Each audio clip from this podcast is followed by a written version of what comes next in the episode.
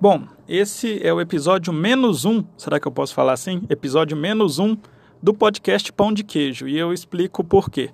O podcast Pão de Queijo ainda é um projeto, está começando aí a aparecer, está nascendo o futuro podcast Pão de Queijo e para que sejam feitos alguns ajustes eu preciso colocar alguns áudios, enfim, para estabelecer algumas diretrizes, enfim, e ter algumas ideias do que, que a gente vai fazer nesse espaço aqui, que eu tenho certeza vai ser bem bacana. É o episódio menos um, porque o episódio piloto, o episódio zero, vai ser preparado com muito carinho.